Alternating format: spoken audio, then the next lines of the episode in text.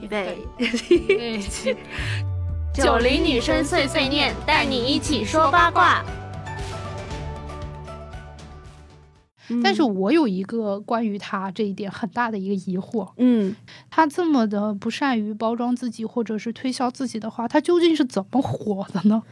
就是啊、有一个契机让他渐渐的走向成功的原因之一，是因为他的好基友村上隆，呃，曾经在洛杉矶这个 MoCA，也就是当代艺术馆策划了一场群展，然后这个群展的名字叫做 Super Flat，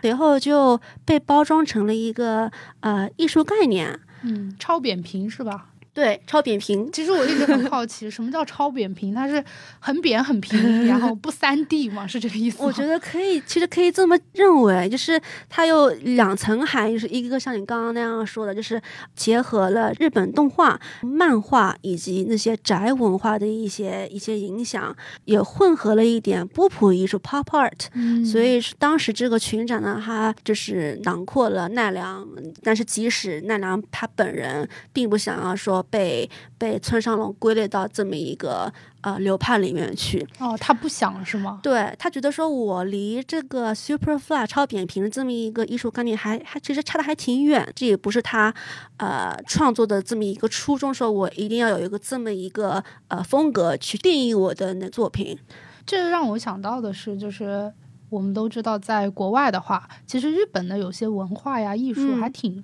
受大家追捧的，嗯尤其像这个你刚才说到的什么宅文化呀，这个动漫，尤其是动漫，我觉得美国年轻人喜欢的还是特别特别多的。嗯就在这个很多同同类别的亚洲文化，不管是韩国还是说嗯中国的，就输出的没那么好。我反而觉得嗯日本它这个文化市场还是脱颖而。出了。对嗯，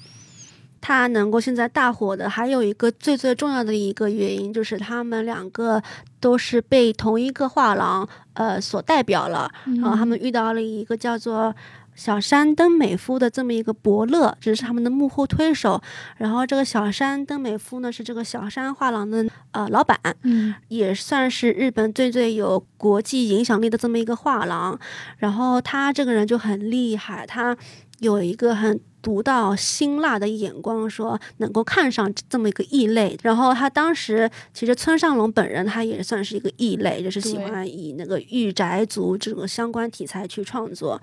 这个小山登美夫他就特别喜欢这种有趣的创作，他觉得说有趣可以一结合时代的概念，然后也能够呃代表这些创作者不同的一些比较另辟蹊径的一些想法。然后他的经营的哲学就是比较无为，就是比较放任式的去去经营他手下的一些艺术家们，他们也他也不想要说把艺术品当做商品去去炒作去去看待。就是他，他以一般的画商重视的销售成果的这个经营模式很不一样。他就是说，他只在想要呃发掘这个明日之星这么一动机，然后想要让这些饶富趣味的这些啊、作品遗留在这个世界上，所以就他也不想自己的这些审美取向去太多的影响这个对创作家本身的这种创作，是吗？所以这么听来，这个奈良美智跟村上隆关系好，还是因为他们从默默无闻的时候，好像就呃已经是都是在这个小山的下面，就是嗯，就有点同门的这种感觉，对是吗？对，九五年的时候，嗯，奈良美智的画可能怎么着都卖不出去，啊，是吗？但是嗯等到十五年后的今天，他一幅 A 四纸那么大的一个随手的涂鸦就能卖到两万美金。两万美金，其实村上隆也是一样，就是他们的这个价值都翻了不知道多少倍。觉得可能这个小山也是慧眼识英雄，对功不可没，眼对光非常好。是。嗯这个也让我想到，就是我们刚才聊了这个商业化嘛，就他们、嗯，他们都是价值，很成功的。我想到就是之前看蔡康永，台湾的主持人，嗯，他说他在零七年的时候，呃，收用一千美金买了奈良美智的失眠娃娃。嗯当时这个失眠娃娃，它在全世界发售好像是三百个限量吧。嗯所以他买了一个一千美金，其实价格也还可以哈。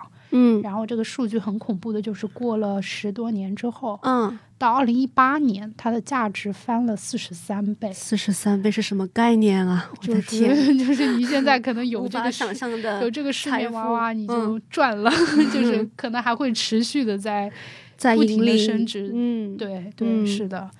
对，所以我觉得相比之下，呃，你刚像你刚刚说的，他他自己，我觉得也没有料到能够在几在十几年之后，他的作品可以翻倍成这样。他本人的心态其实是很好的，他不会去思考说成名会带给我些什么，也不会关心外界对他的一些评价或者是想法。他自己本人呢，他也不会从来也不会评价他的艺术，就是嗯说，我觉得这个人他。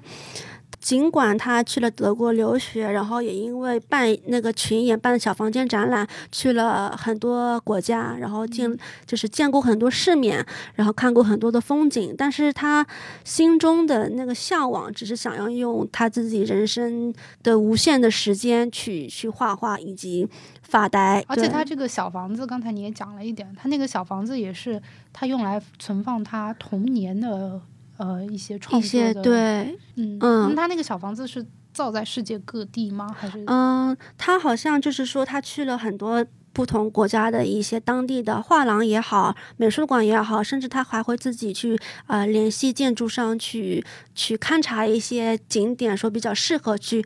去建一个小房子。所以他这些小房子系列，就是说呃可以与很多不同的商家合作，也可以自己去搭一个像乌托邦式的这么一个小城镇。哇，呃，所以他这个小房子系列呢，也取得了一个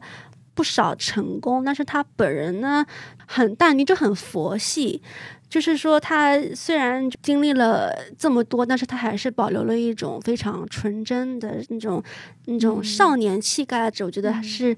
对于我们现代现代人来说，是一个很难能可贵的一个形象，一对对一个特征。对嗯我想到这个奈良美智，她那个家。我上次看了一张照片，是嗯他家的那个窗外的风景，然后他拍了一年四季，就是他那个窗特别的漂亮，嗯然后下面有那个书桌，上面还放了一些那个小的玩偶啊，什么也充满了童真童趣。嗯然后他那个窗外的风景真的非常吸引人，就是哦是草坪，然后远处是那个树林，嗯，关键是它有春夏秋冬四个季节。然后有啊好浪漫呢。对对对，嗯因为对他来讲，可能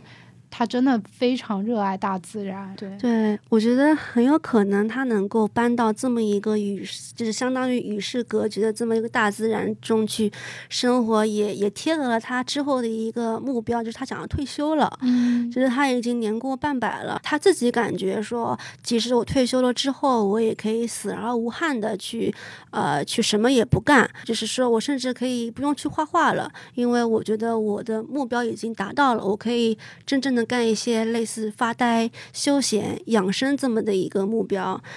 这个我想到就是。大家对他很多的评价嘛，都可嗯能跟忧伤、悲伤联系在一起。呃，像我刚才讲到那个何在那个小姑娘，对，把那句话说出来的那个人，也就是悲伤的时候，好想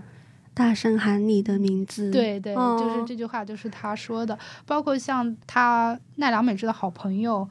吉本巴纳娜，一个著名的作家，嗯他有说过说奈良是一个因沉痛与孤独而因异常冰冷的世界，哦，但是说奈良的内心绝对不是恶的，这个世界是。很美好的，他愿意嗯在这个世界中长居。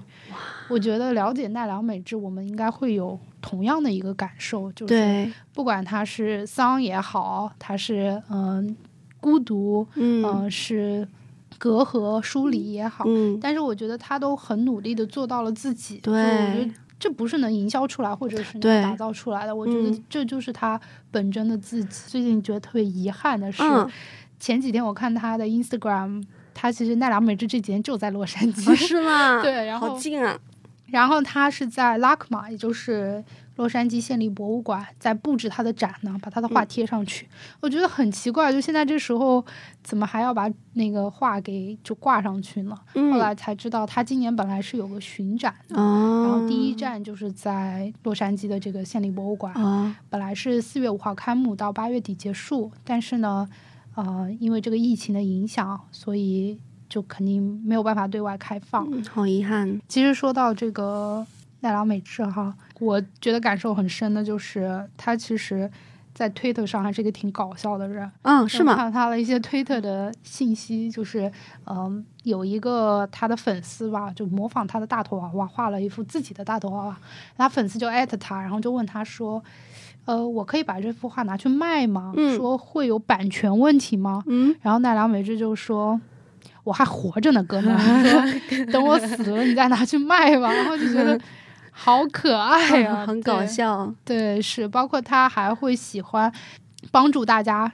说鉴别什么是赝品，他的画哪些是赝品。对，然后奉劝大家，如果你要造假，请造的真一点，造的好一点。对，他在推特上还是一个挺不一样的人。嗯，没想到他是这样的一个奈良美智。嗯，谢谢令，然后我们今天的节目就到这里，我们下期再见。嗯，再见大家。这里是艺术狗仔说八卦，我们时而严谨，时而脱线，欢迎关注、点赞及分享，一起增长奇怪的知识。